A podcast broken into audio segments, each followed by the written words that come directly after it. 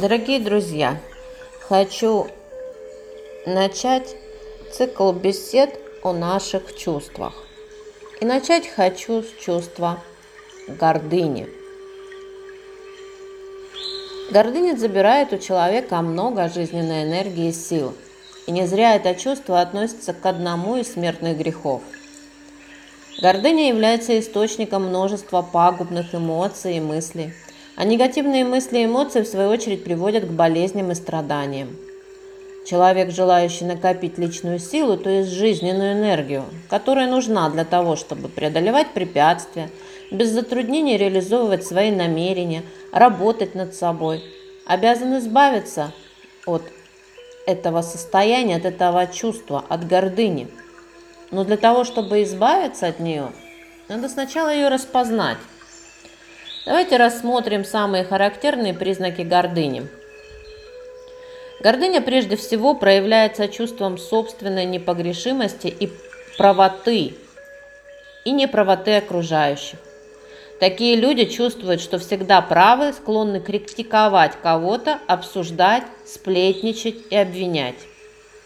Следующее проявление гордыни – это жалость к себе – Чувство собственной важности является скрытой жалостью к себе. Человек чувствует себя несчастным, он испытывает боязнь и страх перед всем миром, и для того, чтобы защититься от него, выставляет на показ свою важность, значимость, достаток.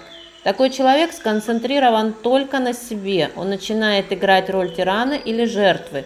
Из его жизни уходит собранность, трезвость и уравновешенность. Третий признак Отношение свысока, снисходительность. Человек чувствует себя выше других, следовательно, всех людей считает ниже себя. Четвертый признак – это покровительственное отношение к кому-либо. Такое проявление гордыни находится рядом со снисходительностью. Обычно люди, которые помогают кому-то, требуют благодарности и уважения. От таких людей можно слышать – ты должен быть благодарным мне за то, что я для тебя сделал. Пятый признак – это унижение других и себя. Есть люди, которые считают себя неудачниками, ни на что не способными, низкими духом. И если видят кого-то выше себя, они готовы ползать перед ними на коленях.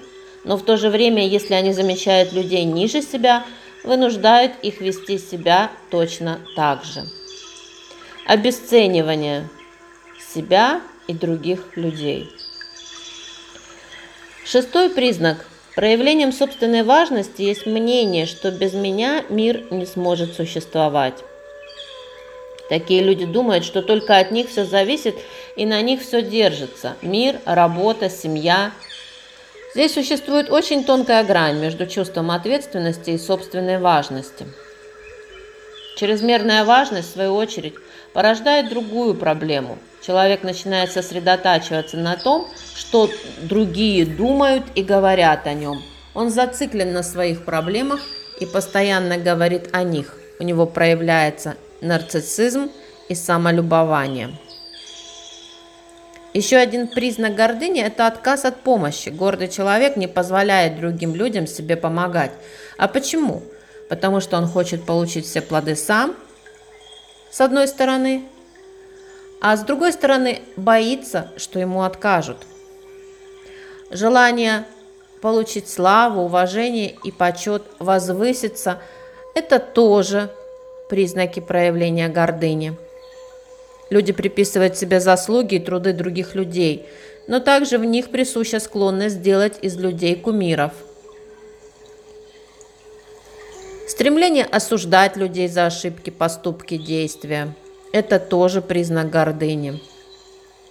Нежелание делиться своими знаниями, нежелание благодарить и прощать, повышенная обидчивость, нечестность к себе и другим людям –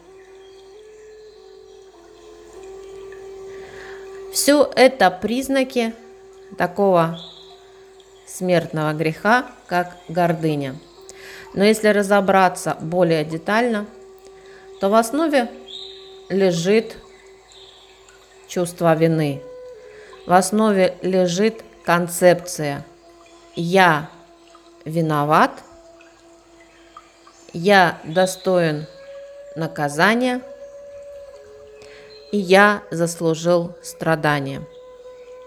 Глубокая травматическая установка, линза мышления, которая одними людьми проявляется через комплекс жертвы и неудачника, а из других людей вырастают обвинители, гордецы, те люди, которые кроме себя никого не видят и уважают только тех людей, которые значимее, чем они, и выше по статусу, чем они.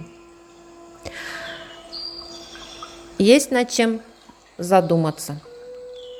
Добра вам, любви и процветания.